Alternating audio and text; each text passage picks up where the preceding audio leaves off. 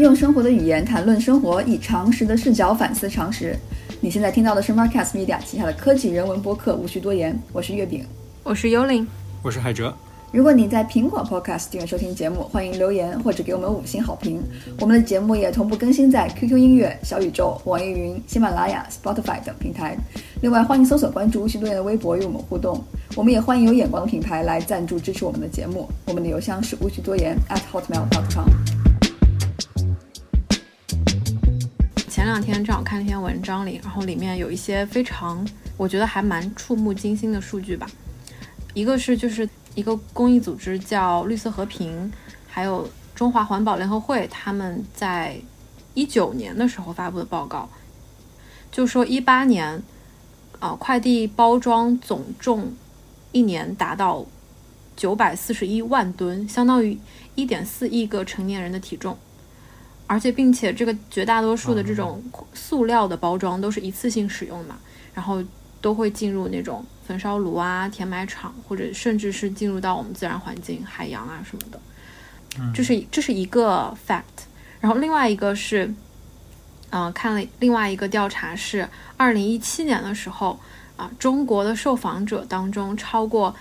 半数家里面有没有剪过标的衣服，然后百分之六十承认他们拥有的衣服远远超出于他们实际的需要啊。然后我当时看到的时候，我就觉得，嗯，就是。是，其实是我们平时都会，呃，就会知道有这些现象的存在，但是并没有想到已经到了这种，我觉得还蛮触目惊心的地步，所以就想来跟大家聊一聊这个算法底下的这种啊消费主义，它变成一个什么样的境地。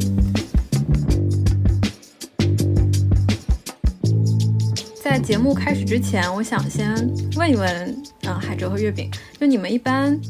收快递的频率？有多少？比方说一周大概会收到几次快递，网购的那种。我可能三次四次，还挺频繁的吧。我倒是挺挺少的，我现在一周可能都收不了一次快递。对，应该一一一个月两三次吧，一周可能没几次。嗯嗯。当然，这个前提是我们不把外卖算作快递的一种。我自己的话，可能跟海哲差不多。可能一个月就是收不了两三次那种。那想问一问大家，就是你们最近一次网购买了些啥？然后是为什么要买？一定是要有实体物品的网购吗？不一定啊。嗯，那我可能是在 Coursera 上面报了一些课。优秀的对，然后比如说什么啊，没有没有没有，就正好是现在我们周末也是双休嘛，然后就也利用起来，然后让自己给自己充充电。那月饼呢？我在那个某不知名二手书店网站上买买了几本书。哇，你们都好！哎，说到这个，我能多问一句吗？就是你买这个实体的书而不看电子版，是出于什么样的考虑啊？还是就是做笔记更方便一点吗？主要是觉得对眼睛不好，因为我总是看屏幕，出于这个职业的关系。然后就是觉得自己越来越瞎了，所以偶尔还是要看一下纸质书。嗯，但是文章的话，我会看电子，就懒得打印出来，觉得每一个文章都打印出来用纸就很不环保。我突然觉得我们这个天聊死了。我们这一期本来是想要聊一下互联网的消费主义，然后发现我们的，然后结果我们三个都没有被洗脑，就很难。其实我倒是有一点点可以说的吧。我我想想，今年是六幺八的时候。我第一次参加了生平第一次参加了这种购物节，并且体验了一下那个直播网购，哇！你们有体验过吗？我有体验过，因为就是我不是主动体验的，而是我们公司嘛，因为我工作的缘缘故，我们公司也在发展电商，然后所以会搞一些在大的节日的时候会搞公司内部员工内购会，然后那个价格真的非常的实惠，然后我就也参与了一把。但是说实话，我是奔奔着那个实惠的价格去的，而且正好它的选品，因为它提前会给一个单子嘛，然后我大概知道会有什么物品，有几个确实是我需要的，我就去看了一下。但是当我真的处在那个直播带货的场景里面的时候，你会发现，你真的整个人的心智是比较容易被影响到的。对，因为你就在那样一个情境下，其实你的信息渠道是非常非常闭塞的，因为在那样一个屏幕下，手机那么我是用手机参与的嘛，然后手机那么小的一个屏幕，那个窗口，首先那个直播带货那件事占据了你的一切视野，而且我相信在那个过程中。哪怕你看到了一个商品，你不会去犹豫说，哎，这是不是最优惠的？哎，或者说这是不是我最需要的？你也并不会切出去，然后再进行一些多方面的信息检索，反而就真的是好像着了魔一样，是一个现代的魔术。你就觉得哇，这个好棒，哇，那个也好棒，你就会被疯狂的种草。对，嗯，是的，是的，我我的经历跟你非常相似。我当时是准确的说是在六幺八之前。那个我我就有同学给我发那种什么攻略啊什么的，然后就发现哇，就是有这么多的品牌，而且就是那种有好几十页的那种表格。我当时看的时候，我就看了大概三四页，我就受不了了，就是感觉这些东西怎么就是我不知道该怎么挑。然后后来。到了，然后我那个同学他就人特别好，他就帮我选了几款，因为就是他就问我说，哎，我一般会用什么，想要囤什么，然后我跟他讲了之后，他跟我讲说，哎，有这个有这个。然后到了六幺八那一天的时候，我进了李佳琦的直播间，然后我就觉得他真的好厉害，就是他能把每一样东西都讲的，我感觉就是我马上。我我觉得我该买这个，嗯，当然我最后买的还是就是最开始选的那几样啦。但是总有一种就是感觉好焦虑，因为我我觉得焦虑大概有几个方面。第一个方面就是，嗯，你刚才说的，就是那个信息特别的封闭在渠道很闭塞，对，封闭在那一个屏幕上面，你出不去。你要出去的话，你进来很很麻烦。然后你就你的信息来源就是那个主播嘛，对吧？然后他就会开始跟你讲说，哎，这个东西你再不下手的话就没了。然后包括就是说，哎，你这个就是只有这么一次，过期就不厚啊，或者说就是没有之后就再没有这个力度之类的。然后就会觉得，哇，我当时我要是抢不到的话，我该怎么？我觉得那是一个非常神奇的一次体验，我我第一次体验到，嗯。有多少情况是是你自己想买，而不是说我看了这种外界的刺激，然后然后才买的？比如说我真的需要这个东西，然后我会想去买这个东西。我觉得你这个问题提到点子上，就是因为我们其实之前有一次最初聊到这个话题的时候，当时是海哲问我说关于那个买相机的问题，嗯，就是说消费主义如何侵蚀了我们的生活，然后你就问我说，哎，那你买相机算是怎么回事儿？然后我说。我会觉得，我买相机不是为了，不是一种消费主义，而是一种消费。嗯，啊，我觉得这两者有一点微妙的区别。就好比，我会觉得，在我已经有十件羽绒服的情况下，我再买一件羽绒服，嗯，和比方说我我去买一箱卷筒纸，这两者，就我会觉得一个是消费主义，一个是消费或者消耗。可以补充一下，就是所谓的商品拜物教嘛。商品拜物教就是，就是还是马克思老爷子说的。完了，我又开始说这个了。但是我觉得这是一期关于消费主义的节目，我们有必要首先讨讨论一下什么是商品。商品是由它的使用价值和交换价值组成的。然后所谓的这个商品拜物教，就是它的它的使用价值已经被已经几乎没有，而然后完全被它的交换价值所代替了。使用价值就是它。就是一一个一个东西，它的使用可以使用的性质，很多是很大程度上是根据它的这个东西的 physical properties，就是它的这个物质性，物质性来决定的。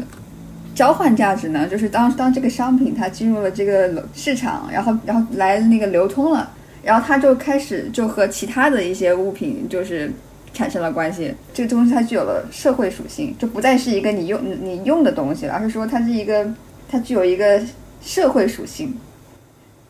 对，然后这个商品标物教呢，它就是当这个当当人们，比如说，是我我买东西，我不再考虑它的这个使用价值，而我在于关注它的交换价值了，也也就是说，这个东西在社会上的价值，比如说，哎，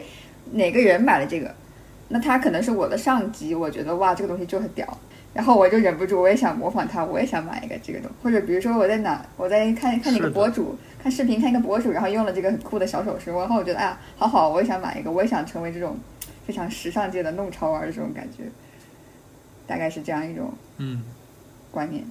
嗯，对我我的话其实比较简单，我大多数情况是也是出于需要。就比如说你像淘宝和京东，它会加各种各样的功能，然后比如说像图文推荐，比如说直播，嗯，但对于我来说可能没有那么大的影响，原因就是我真的是想要买东西的时候，我清楚的知道我要买什么东西，我才会点开这两个 app，然后直接用搜索的方式去把我想要买的那个东西找到，然后再把它买下来。当然，在这个过程中，我可能会。去看一看，哎，他给我推荐了什么新的东西啊？但是闲着没事儿的时候，我是不会主动的去打开这两个 app 去逛的。这个其实也反映到我们线下的购物模式，因为我知道真的有的人是有事儿没事儿会点开这两个 app 去逛一逛，就类似于你是有需求了，你才会去逛超市，然后直奔超市的那个区，然后把你要的那个东西拿走，然后去前台结账。当然，在你直奔那个区的过程中，旁边琳琅满目的货架和商品，它一定会。你也会看到嘛？当然，这是第一种情况。第二种情况就是，好像逛超市本身就是一种活动，然后你会时不时的去逛一逛，看看有没有什么新鲜的好玩意儿，然后再拿回去。所以说，对于我来说，包括像刚才幽灵说的情况，我理解是比较偏向于第一种，就是我们是会有一个比较强的目的，然后在这个过程中有可能会看到其他的推荐消息，但大多数情况应该还是出于需求。我感觉我压力大的时候，我会看，就是会看购物类、购物邮件，或者是，但亚马逊没有什么好逛的，但是我会看小红书，然后上面都是一些我买不到的东西。刚才海哲在说说他不会没有目的的打开这种购物软件，我当时想说我会诶，而且我最近有在思考这件事情，我有会在。在不受控制的打开了这个软件的时候，我会来反思一下，我是为什么会打开这个软件，然后我就会觉得，好像一般就是会在平时有点焦虑啊，就有有点忙或者什么的时候，我就会不自主的打开，然后开始看。我觉得这个是无可厚非的一件事儿啊，就像刚才我说的，逛超市本身也是一个解压的方式。对这个，我觉得也是一个很正常的心态啦。只不过这个减压的方式从线下被挪到了线上嘛。嗯。但我会觉得现在，嗯，为了回应月饼的这个问题吧，我想提出第二个问题，就是我觉得，哪怕现在人们不会主动的去打开一些购物的平台去刷的话，你所接触的本身的互联网环境。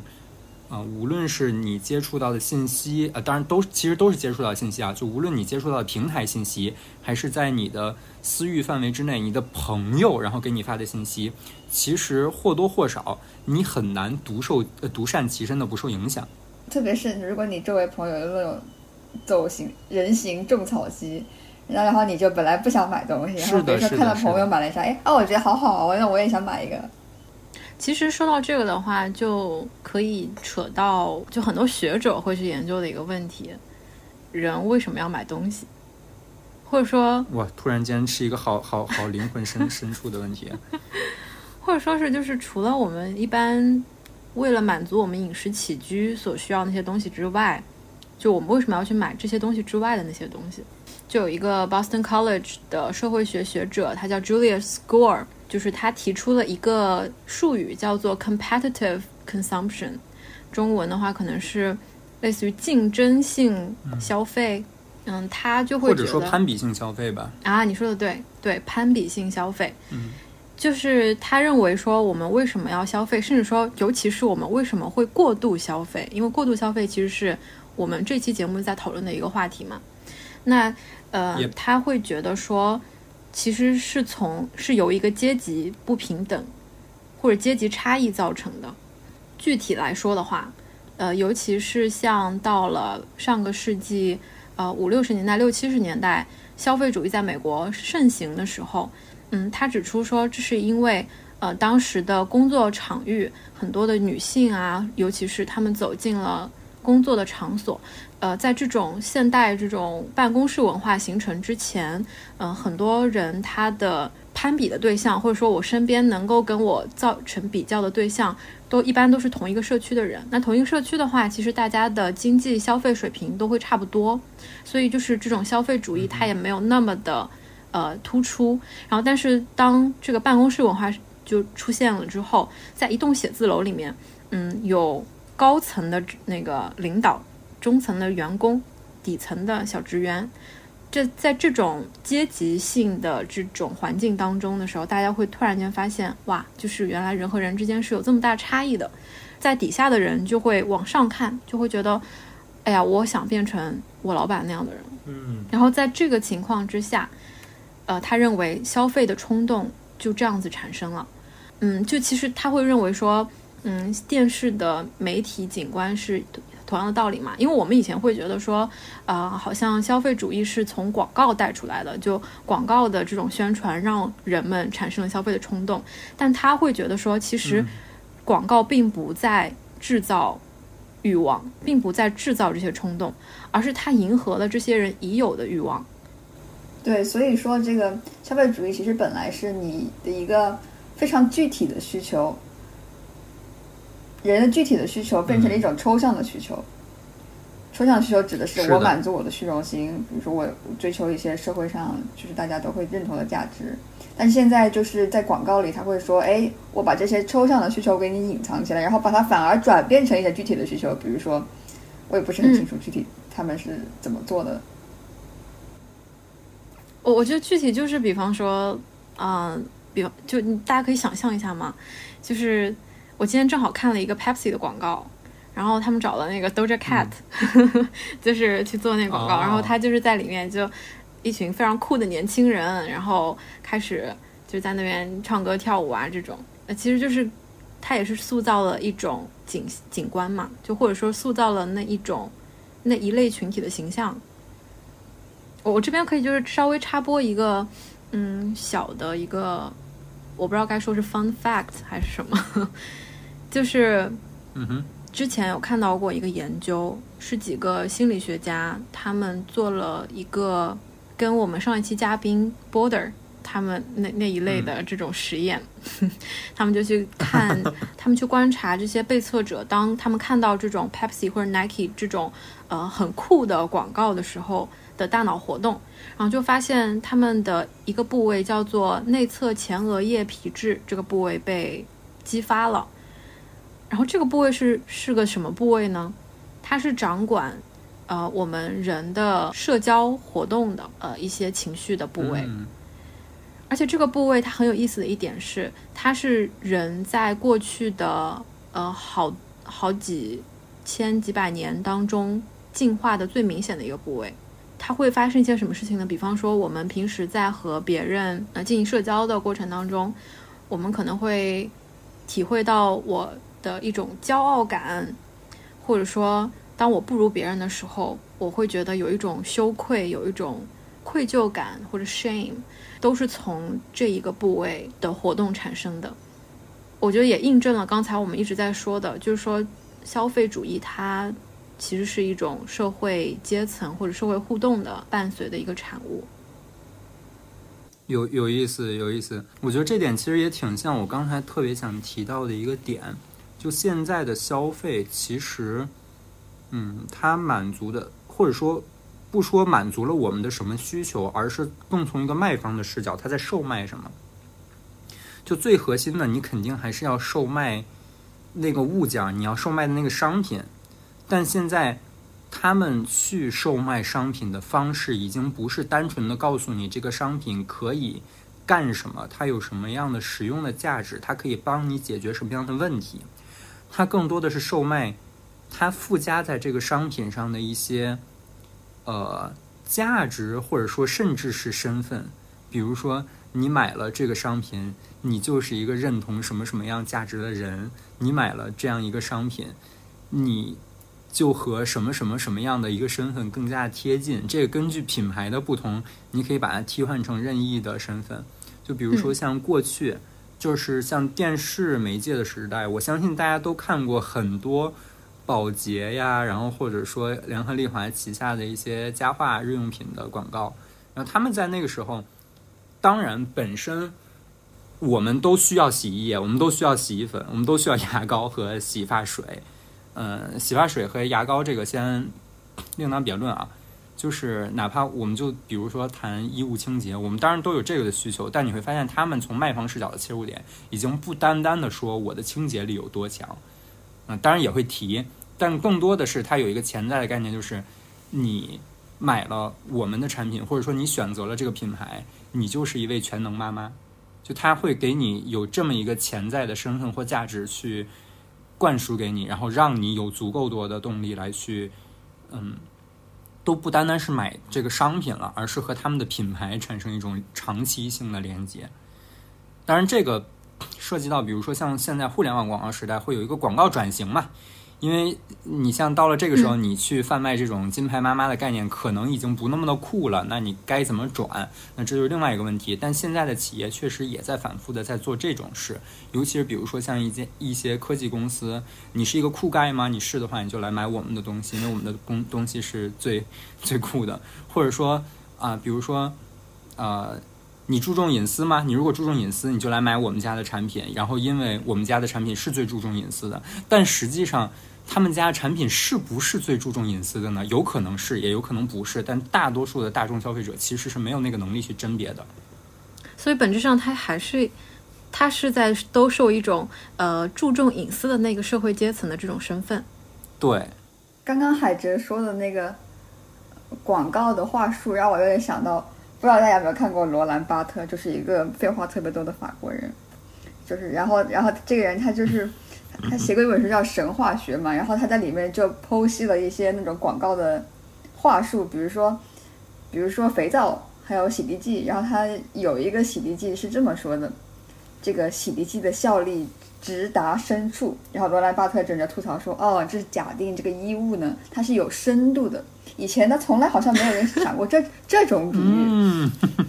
然后，然后他就说：“衣服居然是有深度的，深层清洁，嗯，深层清洁啊，原来衣服是有深度的。他他的他的有一个 argument 就是说，哎呀，为为什么这是神话？因为他好像说了把这个社会规范呐，这社会秩序说的像是自然自然事实、自然发生的事情一样。啊，衣服本来就是深的，但其实它不是。嗯，这本书还挺有意思的。如果大家喜欢，就是看他吐槽我日常生活。”特别是中产小资生活的话，可以去看看这本书。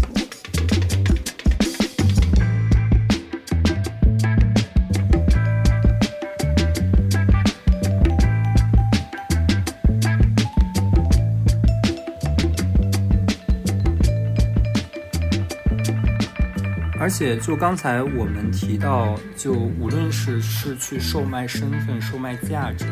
还是包括像月饼提到的。就是现现代，其实我们通过消费，或者说通过媒介的不同景观去构建出来的一个神话世界，让我想到了，就是因为我们开篇说算法消费主义嘛，然后但是，嗯，我们中间有点到一些现代这个时代的事情，更多的可能回归到了消费本身的讨论，然后商品的讨论，广告的讨论，但真真就是刚才提到，无论是卖方视角的售卖的话术。还是我们浸淫在这样一个奇观迭出的当代社会，就至少从我的角度出发，我会对现在的算法消费世界比较警觉的一点，就是我不知道一切是怎么发生的，而好像大家对这件事情是比较安然自得的。就举一个最近我在网上冲浪去看到的一个给我触动很大的一个小诗。这个小诗叫做《变了》，然后让我来大概的朗读一下啊。这个“变了”是这么写的：“变了。以前父亲掏出口袋里的钞票，我们一眼能看出他的窘迫；如今，我们拿出手机扫码付款的时候，孩子却以为里面有用不完的钱。我觉得真的是现在的这样一个场场景，就是，嗯，对，就类似于这个事情。”我们只看到它的表象，但它背后的机理我们是完全不知道的。就这样的一种情况，也会导致我们的所谓过度消费。就比如说像，嗯，刚才我念的这个小短诗的里面描述的情况，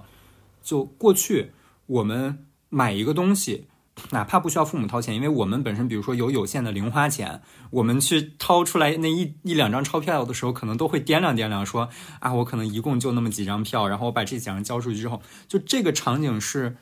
你的感知是非常强的。但当现在变成了你需要去扫码，你需要去，你只是看那么一个数字的时候，其实你整个人是比较麻木的，或者说你会忽视这背后到底发生了什么。那扫码付钱这个可能还不是那么的真切，因为当我们说不知道，或者说当我说不知道后面具体发生了什么，并不是说我们每一个人都要即刻到我知道啊扫了这个码，于是进行了怎么样的信息交换，然后银行又怎么怎么样，然后这个钱怎么付出去，并不是这样一件事儿。而是，虽然人人可能都知道我扫这个码钱会付出去，但是因为现在这件事情实在是发生的太短平快，太让你始料未及了，所以你可能来不及思考这背后到底发生了什么。当然，这其实只是这一个场景的危害。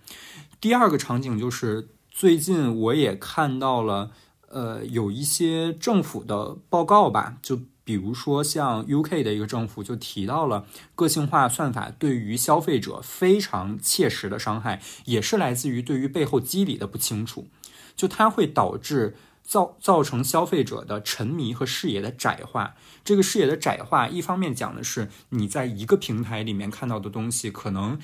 暂时没有办法跳脱出去。第二点就是商家他其实是可以。暗地里操控商品的展示逻辑以及定价，而且这里面的定价是非常不透明的。它和过去开价时期，比如说就是超市开价那个价是货架的价啊，时期非常不一样的点就在于，它甚至可以根据消费者的信息去进行个性化定价。而在这个情况下，你并不知道他给别人定了一个什么价，所以说你会去受到一些实质利益的损害。叫做 dynamic pricing，对，是的，是的，是的。然后或者说用一个大家可能听的最多的就是大数据杀熟嘛，就所谓的。这里面也可以来讲一下，就这种大数据是怎么样去定义我们每一个消费者的。就它有一套，我们最开始讲到的，就是一套非常复杂的一套机制。它里面甚至，呃，我之前看到就是说，现在的颗粒度已经可以到达说。嗯，它就它会有多个维度嘛。首先，它在你注册的时候，它知道了你的啊是就是性别啊、年龄，对这种基础信息。然后呢，它会去看呃，通过你的很多的呃浏览记录，甚至包括你是通过什么样的入口进入到了这个 app 或者各种这种嗯你的浏览记录。来判来大概的猜测你的整个消费水平，你消费能够接能够接受的那个价格范围啊，包括就很多很多这样的，嗯嗯，包括就是还有，当然就是说你对哪一类东西感兴趣啊，包括你最近想要买什么东西，好像就是说那个双十一的时候，算法会整个回滚一下你一这一整年的相关的这种消费行为，然后看要给你推荐什么东西，甚至就像你刚才说的。动态定价，我要给这个人什么样的价格？甚至我前两天还看到，就是现在不光是他们会去搜寻你在线上的这种数据，它 这种数据的抓取已经延伸到线下，就有一些呃，就这个品牌就不说了，就是总之就是会有一些门店里面他们会有那些摄像头嘛，然后就会看你在哪一个货架前面停留了多久。来看，就是你在线下在买些什么东西，然后它就可以反映到线上，你可能会发现有一些相关的推荐。嗯。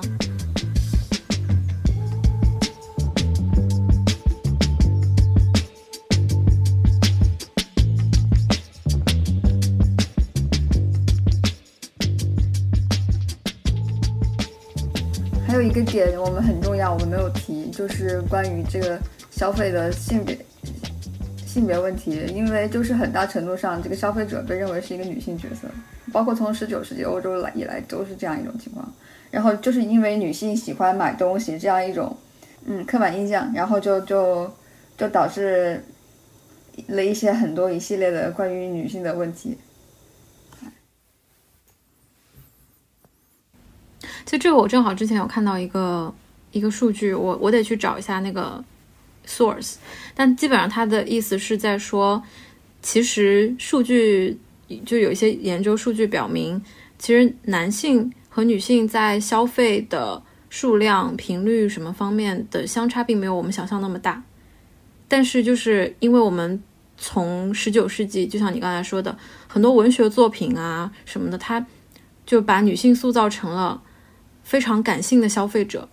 就这里面甚至可以，就是我那天有看到一个观点，就是说它是和我们如何看待女性欲望和男性欲望是有关系的。嗯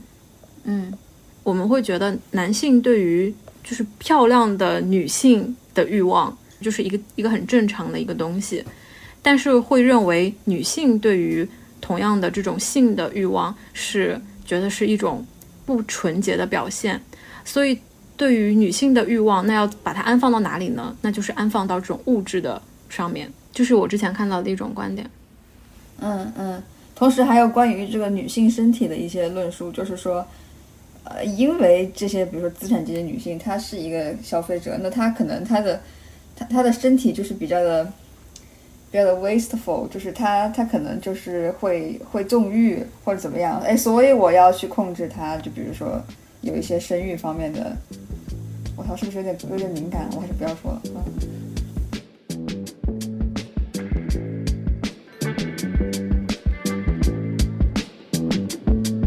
那个就是关于我那天在想一个事情，就是关于消费主义和内卷这件事情。我觉得他们俩是有非常强烈的联系的，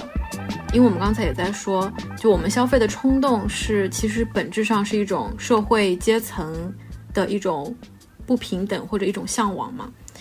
再往细里面想一想，那其实它是不是代表说我们其实在用非常统一的标准再去看待我们的身份高低这件事情？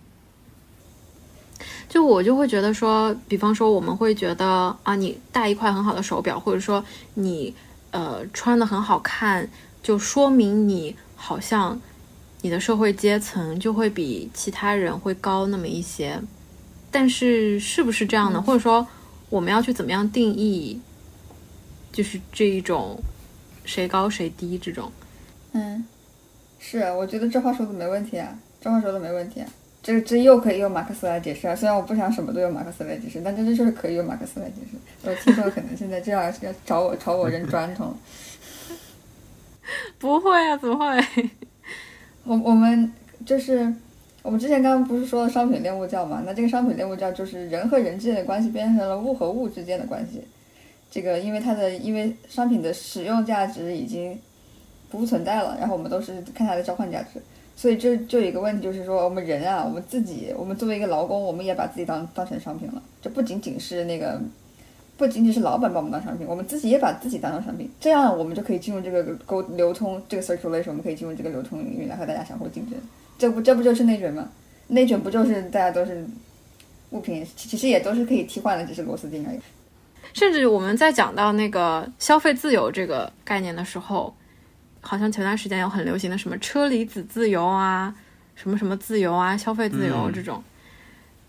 我们真的有消费自由吗？我觉得它只是另一个进入那个多劳多得的那个借口，然后我们每个人都去多加一点班，然后能够把我们的这些钱再投入到就是整个消费主义的这个逻辑当中，然后大家继续就是疯狂在那儿加班，然后就卷起来。是啊，但是其实我们买的大多数，对呀，对。关键是我们买的东西还都是我们不太需要的东西。是，我觉得你刚提到一个很重要的点，就是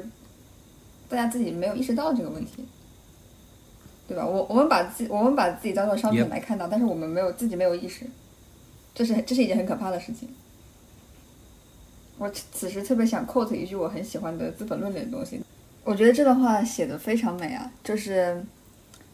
这是《资本论》里的，就是说，就是说这个这个价值啊。价值它不写在人的额头上，而是说它变成了一种象形文字。然后呢，人还明明写在自己额头上，还还想竭力去破解这个象形文字，好隐晦啊！就是说，象形文字是你看不懂的东西，但它就在你额头上。哇，这个视角太就很就很 sad。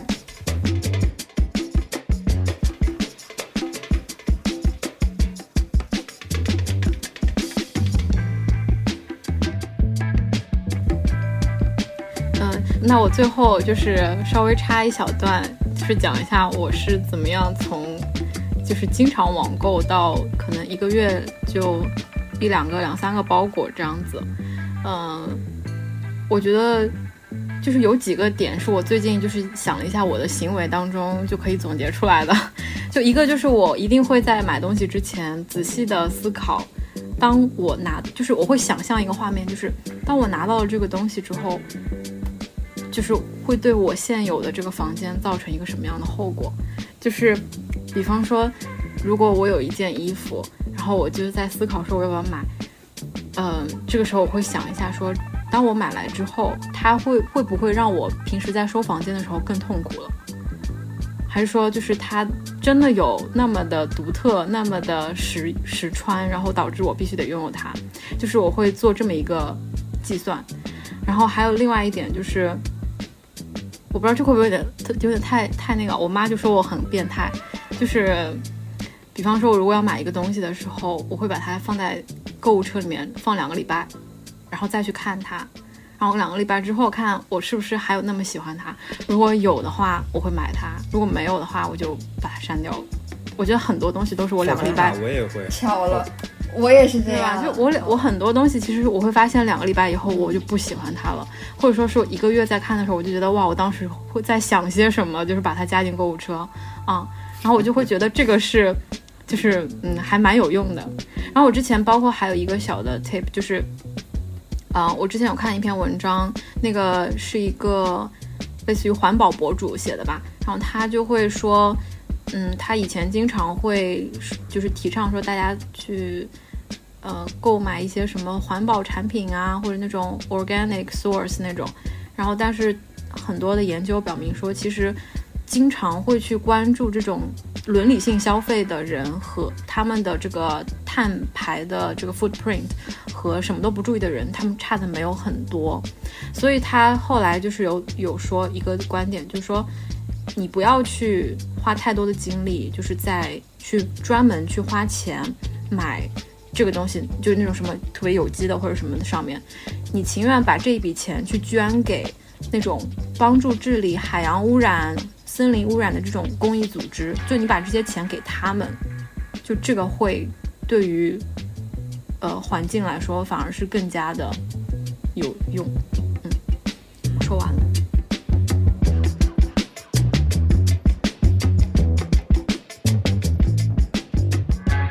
本期节目我们就先聊到这里。如果你在苹果 Podcast 订阅收听节目，欢迎留言或者给我们五星好评。我们的节目也同步更新在 QQ 音乐、小宇宙、网易云、喜马拉雅、Spotify 等平台。另外，非常欢迎搜索关注无需多言的微博与我们互动。我们也欢迎有眼光的品牌来赞助支持我们的节目。我们的邮箱是无需多言的全拼 at hotmail.com。OK，那就又到了和大家说再见的时候啦，拜拜，我们下期见，拜拜，下期见，拜拜。